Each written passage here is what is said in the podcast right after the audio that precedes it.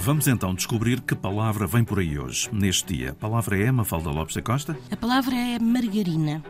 E esta palavra vem, obviamente, do francês e foi inventada por um químico francês no século XIX que usou esta palavra para referir um ácido gordo a que chamou ácido margarique. E a razão pela qual lhe chamou margarique prende-se com o facto deste ácido formar depósitos em forma de pérolas. Margarites, em grego, corresponde a pérolas. E mais tarde, o imperador Napoleão III, um monarca com grandes preocupações sociais, lançou um concurso para premiar quem encontrasse um substituto mais barato para a manteiga. E foi assim que surgiu a margarina, inventada por outro químico francês e que lhe chamou também margarina devido a essas pequenas pérolas que correspondem a pérola em grego. Margarina, a palavra para este dia, edição Mafalda Lopes da Costa.